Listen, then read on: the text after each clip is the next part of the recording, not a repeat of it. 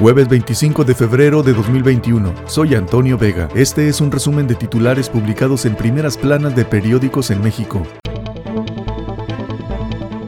El Universal. CFE reserva por dos años expediente de apagón por pastizal tras falsificar reportes sobre un incendio para justificar el corte de energía que en diciembre dejó a 10.3 millones sin luz. Ahora argumenta riesgos de seguridad para no abrir datos. AMLO y el PAN chocan por García Cabeza de Vaca. El presidente dice que no es tapadera de nadie. El gobernador de Tamaulipas acusa persecución. Excelsior. Pondrán lupa a los gastos de candidatos. Unidad de Inteligencia Financiera indaga 10 casos de financiamiento ilícito. La banca podrá reportar a las autoridades movimientos financieros sospechosos de abanderados, militantes, dirigentes o sus familiares. 6% se incrementa el uso de dinero en efectivo durante las campañas electorales, indicó la Unidad de Inteligencia Financiera. Polemizan por desafuero a gobernador de Tamaulipas. El PAN acusa persecución política. Hay imparcialidad, revira la Unidad de Inteligencia Financiera el fiscal Alejandro Hertzmanero llamó a no adelantar juicios. La jornada. Pactan México y Argentina crear eje estratégico en América Latina, fortalecer la alianza contra la crisis por el COVID entre objetivos.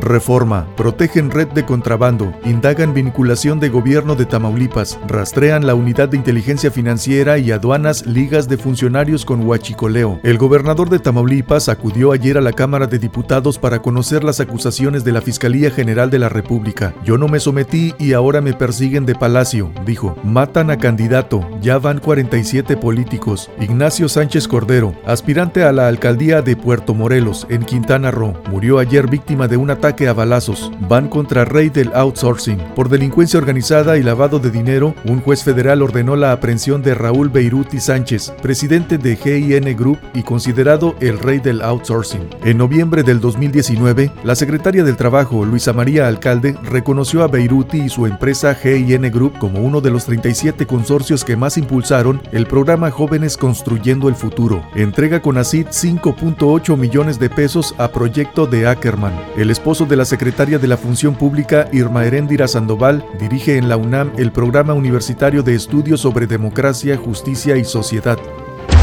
La crónica de hoy. Persecución es venganza de AMLO, dice Cabeza de Vaca. El gobernador de Tamaulipas se presentó ante diputados. Afirma que la demanda de desafuero es política por la exhibida que le dio a la CFE y a su documento apócrifo sobre el incendio para justificar el apagón. Exigió ver el expediente de Fiscalía General de la República donde se solicita el desafuero, pero en la Cámara no tienen el documento. Usan prestanombres desde los programas sociales para promoción electoral. Grupos espejo en la nómina de servidores de la nación no están en las brigadas sociales, sino en la operación a favor de Morena.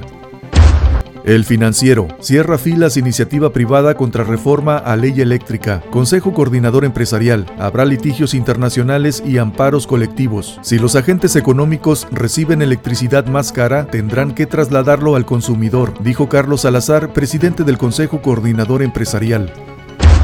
El economista, ventas minoristas bajaron casi 10% en 2020, retroceden al nivel de hace seis años, ventas online, por catálogo y de salud las que crecieron. Los sectores con mayor caídas fueron ropa y accesorios con 35% y papelería y esparcimiento con una baja de 32%, reporta INEGI. Monedas de América Latina en el tobogán, cuatro de las seis divisas más devaluadas frente al dólar en lo que va del año pertenecen a economías de América Latina. El peso mexicano se encuentra entre ese grupo. Inflación avanza impulsada por alzas en los energéticos. Con el incremento en la primera quincena, el índice se acerca al límite superior del Banco de México. La reforma eléctrica hará que dupliquen los subsidios. Solo así se podrán mantener las tarifas a los consumidores finales. El gobierno deberá indemnizar a inversionistas por cancelar proyectos. COVID-19. Vacunados en Israel casi 50%. Alemanes rechazan vacuna de AstraZeneca.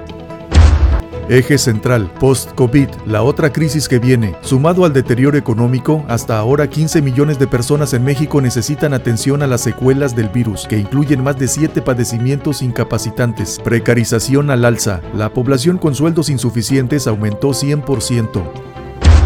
El Sol de México. Gastan de más 20 gobiernos estatales. Informe del Instituto Mexicano para la Competitividad. El pago de salarios, asesores, viáticos y otros rubros supera el presupuesto para burocracia. Inversión privada. Frenan 550 mil millones de pesos. Carlos Salazar, presidente del Consejo Coordinador Empresarial, reveló que 68 proyectos de infraestructura energética están atorados por cambios en CFE y Pemex.